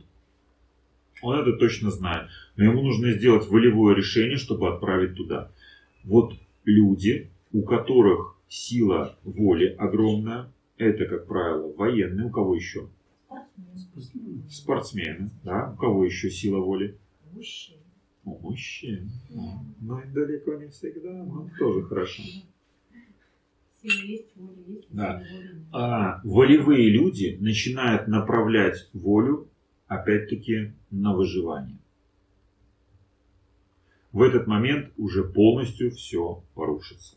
Скорость приближения апокалипсиса увеличивается в этот момент в геометрической прогрессии. Вот давайте опять-таки тоже на конкретных примерах посмотрим, как это происходило раньше в истории. Вспомним Великую Отечественную. Нет, не будем. Пораньше вспомним. А, Была Первая мировая война. Кто помнит ее причины? Ладно. Передел мира Что? колонии. Потому что это колонии не поделили. Да немцы У немцев не было колонии, они хотели захватить мир, потому что остальные были колонии, а у них ничего не было. Ну да, это был первый момент. Так давайте подумаем, почему между Первой мировой войной и Второй промежуток небольшой. А? Почему? Почему прошло всего лишь сколько? Меньше двух- 20 лет. Экономическое положение было плохое. Что их? Экономическое положение тяжелое. Тяжелое, ничего себе тяжелое. А у них там было экономическое положение такое, что они могли, сколько у них там была армия, там несколько миллионов человек вооружить и построить еще и танки и все остальное и завоевать всю Европу. Ничего себе экономическое положение тяжелое. Наоборот, экономическое положение было очень хорошее. Может, как раз они увидели, что можно. И силы были. Ну, де- нет, дело не в них было. Давайте подумаем, кто получил апокалипсис в первую очередь. Кто? Европейские страны и Советский Союз получил нормальный такой апокалипсис. Почему, давайте подумаем. Первая мировая война, она еще длилась когда? При, при ком? При царе. Да, при царе. А после царя что случилось сразу же? Ну. Да, вся аристократия, все умные люди, они собрались и уехали. Остальных. Ну, остальных перестреляли, конечно. Вот. И получается, что интеллектуальных людей не осталось никого. Но остались кто? Ну, волевые. волевые люди, да? Кто были этими НКВДшниками? Кто? Комиссарами всякими. Это были люди, которых не было интеллекта, но они были очень волевыми. Они могли взять и повести за собой. Они не знали куда, но повести могли. В результате чего что? А, Началось там, Советский Союз, он начал там подниматься, все такое. Но, опять-таки, у руля власти интеллигенции не было. Да? но была очень большая сильная воля. И эта воля потом, послевоенное время, она что, куда она вела после революции? К чему? К выживанию, опять-таки. Не было светлого будущего. Да, оно было там, где-то там, коммунизм. Оно вело к выживанию. И они все вели, всякие там колхозы всех там, кого там раскулачивали всех, да. То есть это все велось только к выживанию. Выживала 20 лет страна. Интеллигенции было минимальное количество, хотя там и образование начало даваться всем. Но все это образование на что было направлено в послевоенные годы? На что образование шло? Чтобы работать и партию восхвалять. Вот именно, оно было опять-таки направлено на выживание. То есть всякие такие варианты, там, к примеру, там какие-то там исследования, там что-то еще, там какие-то интеллектуальные вещи, там поиски какие-то, этого практически не было. Оно было в таком мизере, что можно сказать не было. В результате чего вот она и образовалась Вторая мировая война, и все получили по заслугам. Давайте посмотрим про волевого лидера. Това- Товарища кого? Хрущева. Что при Хрущеве было? Там уже не было выживания. Что же было там? Но он же эмоциональный. Он был эмоционален, он поднял страну с уровня выживания на уровне эмоций. Все тогда что? Схватились и поехали осваивать что? Целину. Целину. Все были вдохновлены, эмоционально вдохновлены. Вот тогда апокалипсиса уже не было. Тогда уже поддерживалось состояние такое достаточно сильное. Все, люди начали как-то вырываться с этого понимания о том, что надо там выживать и все. Апокалипсис на тот момент закончился. Несмотря на то, что потом начались застойные годы. Когда пришел товарищ Горбачев, Ну, там пошел. да, и прожектор перестройки включился, и этот прожектор перестройки, о чем он говорил? Перестраивать что на что? Ну, кто помнит, ну, ладно, помнит. А, кто изучал, правильно так сказать. На что был направлен прожектор На перестройки? свободу. Там, ну, хотя Горбачев, он же наоборот, там, против алкоголизма, там, там что он еще делал. С одной стороны, это была, да, свободная экономика, это, да, коммерция. То есть он хотел перевести Демократию. все это, да, да, демократию, президент, чтобы был, да. Он. И Хотел- уже пошел Советского Союза. да, Зачатки. он хотел вроде как идея высшая была, но идея была все-таки какая? Чтобы для того, чтобы это все высшая идея реализовалась, вначале надо было что сделать? Уничтожить старое. Без уничтожения старого ничего нового не могло появиться в принципе. И вот пошел первый этап апокалипсиса. Все рухнуло. Абсолютно все, вся система. Вот. Поэтому любая высшая идея, она что делает вначале? Она уничтожает старое. Это можно тоже назвать апокалипсисом. В конечном итоге, в принципе, все пошло достаточно хорошо, если можно это так назвать. Вот. А, апокалипсис отошел на второй план. Да. В Северной Америке не было войн на территории Северной Америки? И вот ты задала Духовное? идеальный вопрос. Нет, не духовно. Оно самое что? Образованно. М. Почему? Вот мы возьмем Канаду. Почему Канада ни с кем не воюет? Почему там такие веселые полицейские? Они бы рано уже там немецким, просто медведями только. Хороший правильный вопрос. Почему там нет апокалипсиса? Ну а кто там живет? Ну, притом они участвовали в войнах, но никогда на своей территории. Правильно. Кому нужны горы и гризли? Хоккеисты кино. Да. Кому это надо? Никому не надо. Так вот, смотрите, интересный момент. А, Что там всегда? на этом севере. Если вы заметите, все северные страны, они практически никогда нигде не участвуют ни в каких войнах. Они ничего не забудут. Вот именно, у них нету энергии огня, у них нету этой огромной активности, да, которая есть у более, скажем так, южных стран. У них э, не обязательно должна быть духовность, у них есть что? Они не выживают, им не надо выживания. Вот. У них как бы все есть, все стабильно. У них есть самое главное, что?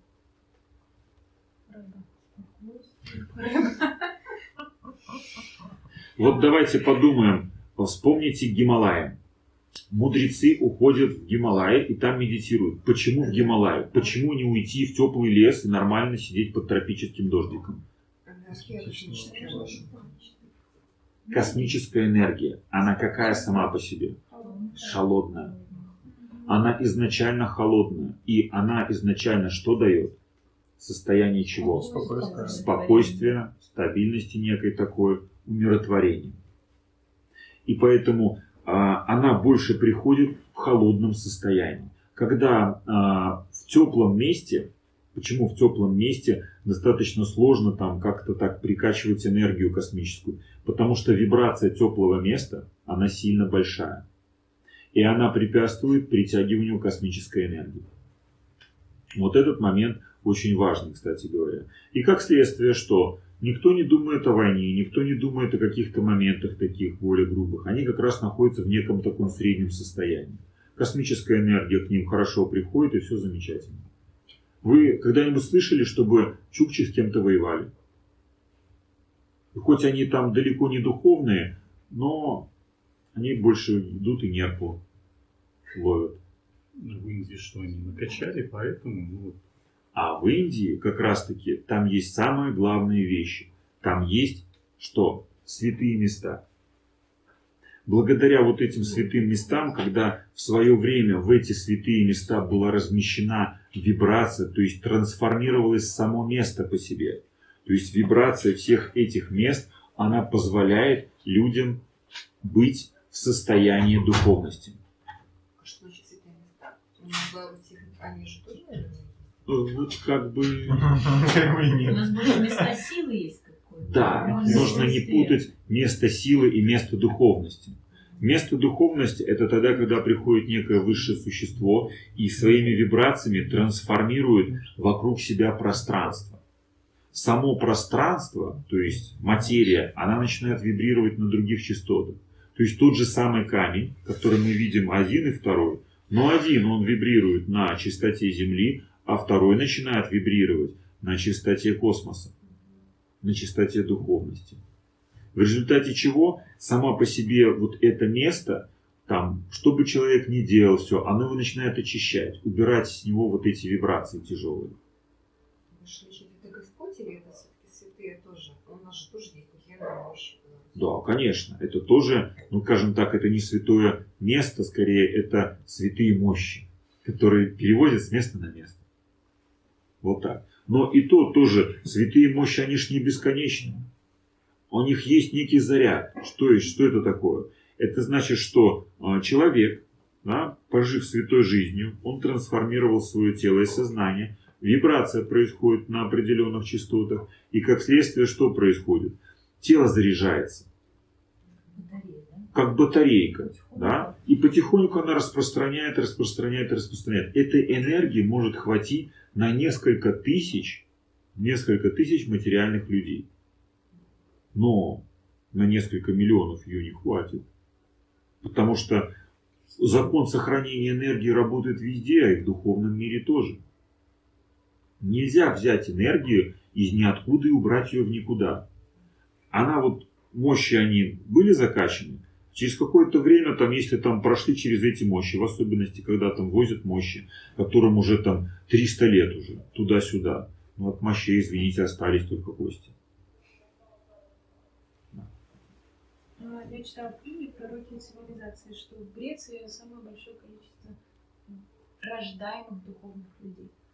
Э, Египет там же за счет накопленной энергии еще ну, генофонда самого, да, за счет первых там цивилизаций сложившихся, духовных знаний там. Но эти же страны воюют. ну, скажем так, давным-давно эти генофонды что? Поперемешивались за столько тысяч лет. И там от этих генов практически ничего не осталось. Поэтому происходят курортные романы. Вроде на севере живешь и мысли нет, но приехал на моречко и эти вибрации. Да, эти вибрации прямо аж захватывают сознание, да. А вот, например, святые мощи, да. Если тело не уничтожено, возможно ли такое, что душа поддерживает связь? Как правило, нет. Когда а, тело, да, душа покинула тело, ну все, так как с детского сада вышли, все, до свидания.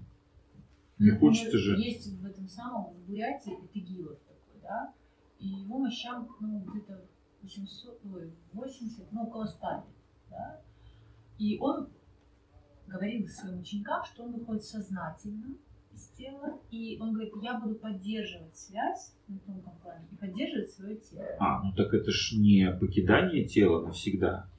Это так называемый медитативный транс. Нет, он ну, уже прошло больше ну, 100 лет, он покинул всё. Нет, У вот него растут ногти, волосы. правильно.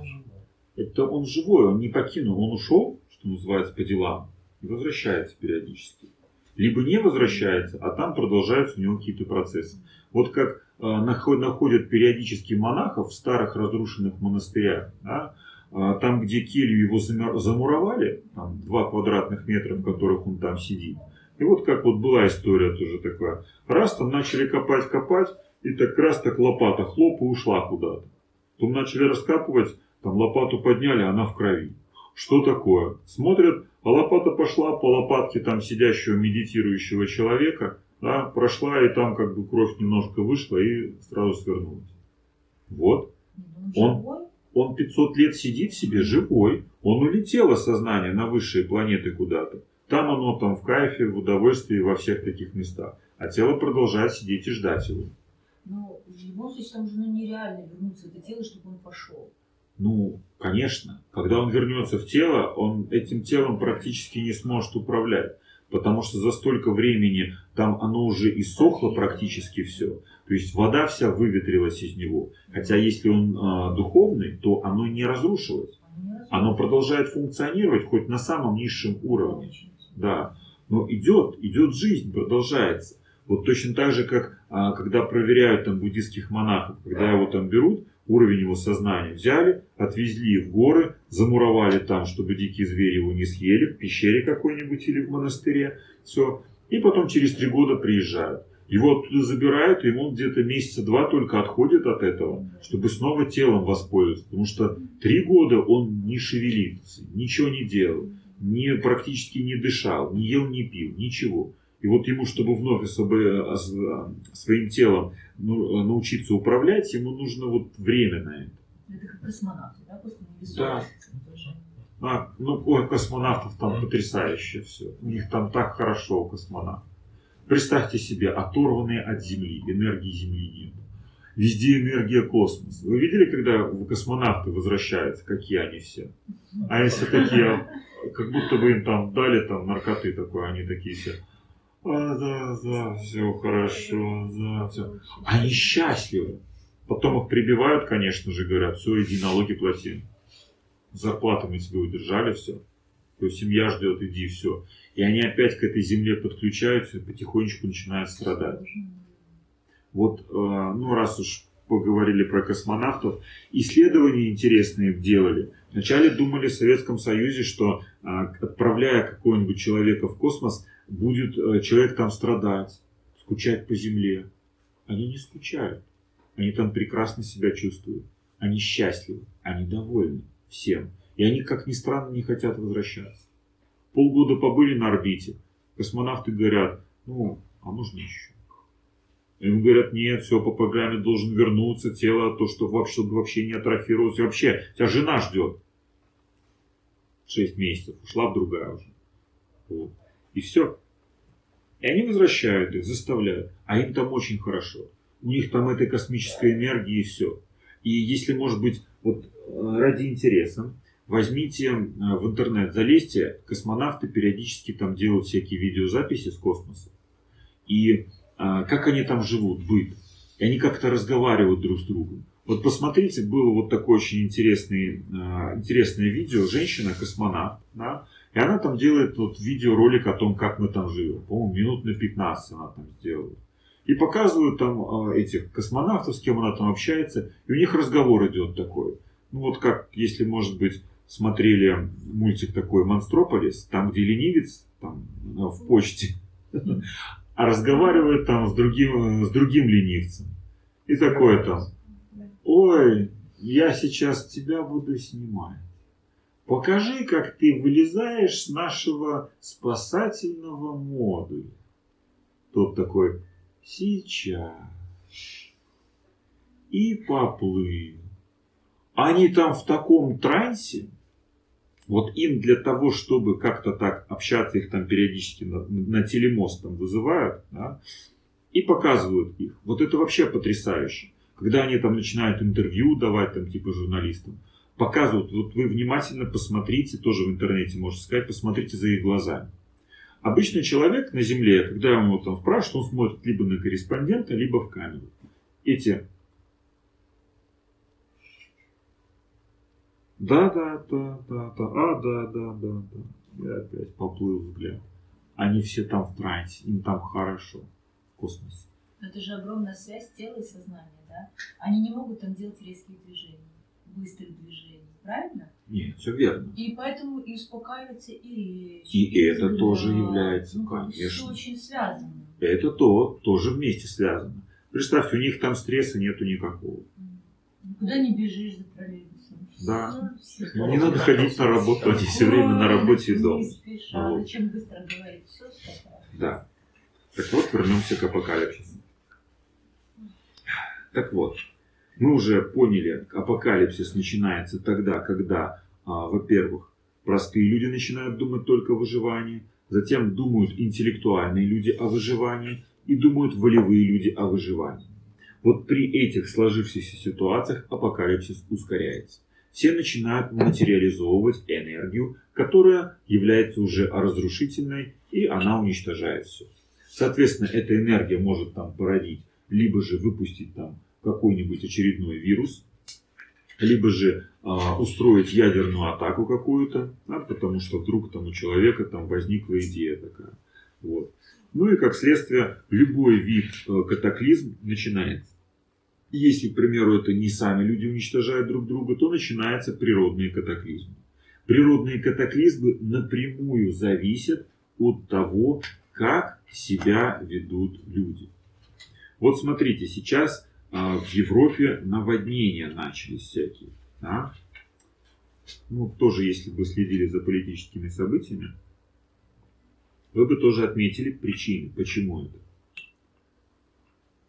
Ну, так расскажу. Сейчас очень много а, бастует людей и э, в той же самой Франции, Франции из-за того, что... Нет, не из-за беженцев. Из-за того, что их не устраивает трудовая реформа. Ну, там свои проблемы есть. Да, ну, проблема не проблема, но для них это некий такой апокалипсис. Они а, блокировали дороги, они блокировали самое важное а, топливо для автомобилей. То есть это самая базовая такая вещь, которая позволяет вообще а, шевелиться стране.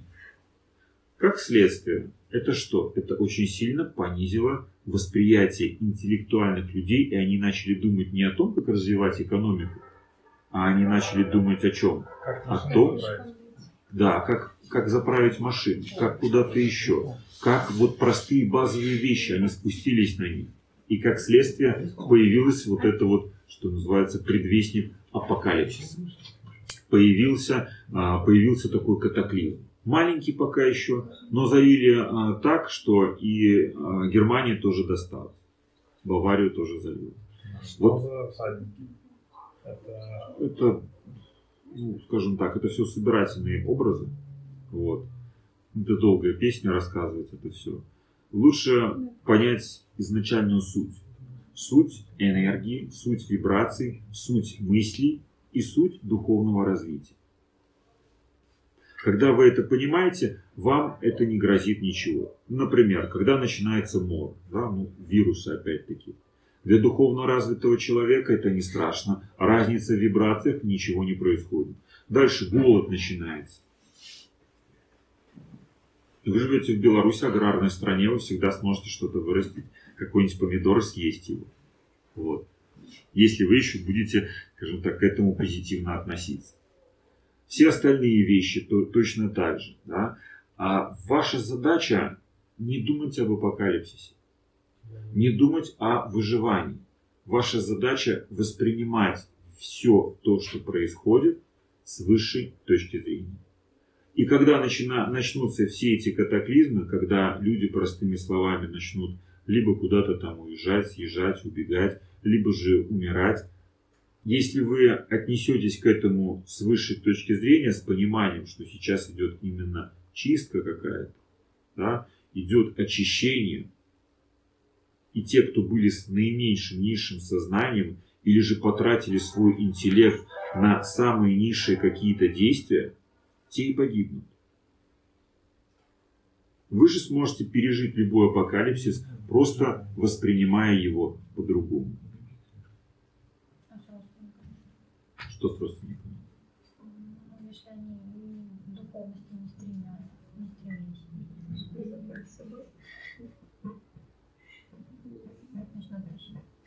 Да, нет, нет, родственники, я заставлю вас быть духовным, я спасу вас. Спасение, опять-таки, мы возвращаемся назад. Спасение должно быть не потому, что вы заставляете кого-то быть духовным, более возвышенным сознанием. Нет, вы опять-таки просто своим примером показываете, как вы живете. Если время человека пришло, он примет это и станет точно так же другим. Он начнет интересоваться, его уровень развития пойдет вверх. И если же нет, вы не сможете спасти всех. Вы спасаете почему? Давайте, давайте подумаем, почему вы хотите спасти ваших родственников? Из-за вашей привязанности к ним.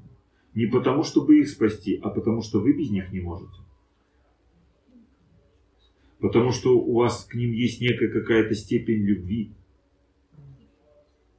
И из-за вот этой любви, не потому что там, скажем так, вы хотите, желаете высшего осознанности, чтобы у них появилась. Нет, потому что вам как-то без них будет скучно жить в постапокалиптическом мире.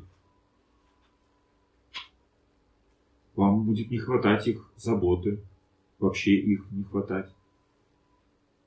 А ваша задача понять это. Потому что если вы будете обременять себя привязанностями, то тогда и вы точно так же окажетесь в этом котловане, в апокалипсисе. И апокалипсис вас точно так же захватит. Только те, кто смог оторваться от материи, тех апокалипсис не затронет. Потому что разные вибрации. Разные. Есть ли разрушающие религии? Религии? Изначально религии, они все развивают человека до определенного уровня. Дальше, когда человек движется выше, уже сам самостоятельно, постигая, двигаясь к Господу, либо же ко Вселенной, да, он развивается дальше. Но есть бывает такое, что не религия ограничивает человека, а люди, которые в этой религии, они говорят там, все, дошел до какого-то уровня, все, харе, дальше, дальше не надо, держись с нами, некуда дальше идти. Ты и так уже духовный, вот это и есть духовность. Когда идет ограничение внутри религии, что на дальнейшее развитие восприятия мира, вот это ограничение как раз таки. И оно приводит к деградации. Человек из духовно развитого превращается в фанатика.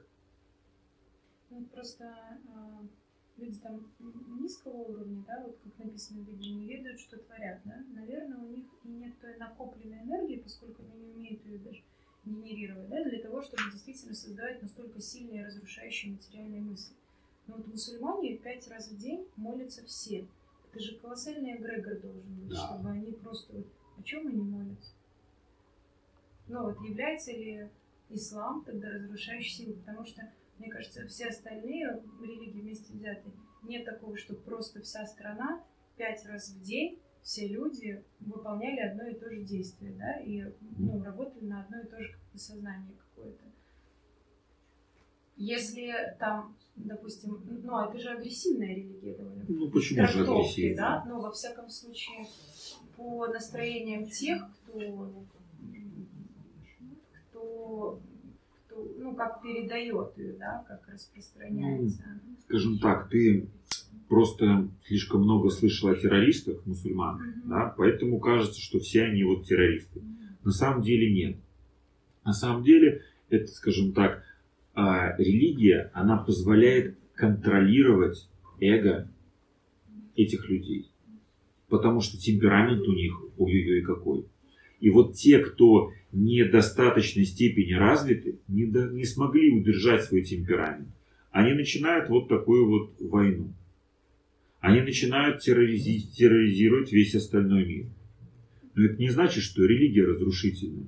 Нет, это просто религия не смогла дать вот этим людям да, вот это ограничение, которое должно было сдерживать этот их темперамент. Потому что если бы они пять раз в день не молились, они бы пять раз в день уничтожали бы все вокруг себя. А так у них эта энергия высвобождается в молитву, да, и идет, конечно же, в игре. Поэтому нету уничтожающих религий, нету. Есть просто люди, которые неправильно используют это все. Это разные вещи. Вот так. Понятно. Хорошо. Что еще вам непонятно про апокалипсис? Да. А вот страх, он очень сильно ослабляет вибрации человека в целом. Страх всегда понижает уровень вибрации тела и сознания человека. Ну, вот как говорят, там, чего боишься, то и случается. Есть человек каким-то образом боится, но все равно изучает вибрации какого-то именно события, которое, в общем-то, к нему приходит, да? Да. Человек, если начинает бояться, он представляет себе образ некий какой-то и боится, выделяет эмоцию, и вся эта эмоция идет на этот образ. Этот образ начинает накапливать энергию. В зависимости от того, какой это образ, да, а, соответственно, столько энергии надо накопить. Например, там один товарищ, э, товарищ сэр, как его звали, Баскервиль, боялся собаку Баскервилля. И вот ему, да, пожалуйста, устроили собаку Баскервилли. Вот она его покусала немножко. Ну, хорошо, а как вот сделать так, чтобы... Как убрать страх?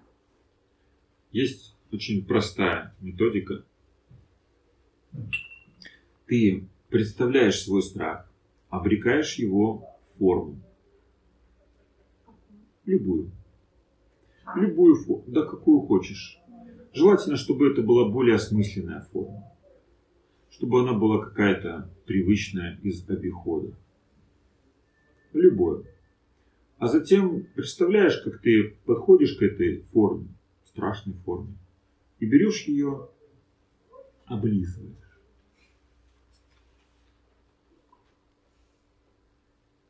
Несколько раз облизала эту форму. Что произойдет дальше, ты посмотришь. Ну так объясню процесс сразу, а то кажется, что сумасшедшее действие, что я буду лизать свой страх. Вот. Объясню чисто по психологии. Скажите, вы когда-нибудь лижете что-нибудь опасное? Нет, вы всегда лижете что? Что-то приятное, что-то хорошее. И в вашем подсознании есть некая установка такая, что раз я это лежу, значит все прекрасно. И счастье есть. Да. Все. И как следствие подсознание резко меняет к этому страху отношение. Оно его больше не боится. И даже более того, оно готово с ним пребывать рядом. Для него теперь это некое такое приятное И развлечение. Что притянет? Ну, вот этот страх. Страх больше не Ну, притягивается. Ну, страх же чего-то, например, там, ну, чего это. Может притянуться событие, но это событие обойдет тебя стороной, потому что у тебя нету к нему никакого отношения отрицательного. Все.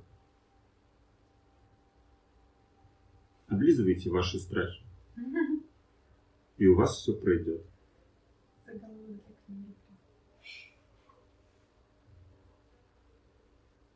Держите страх.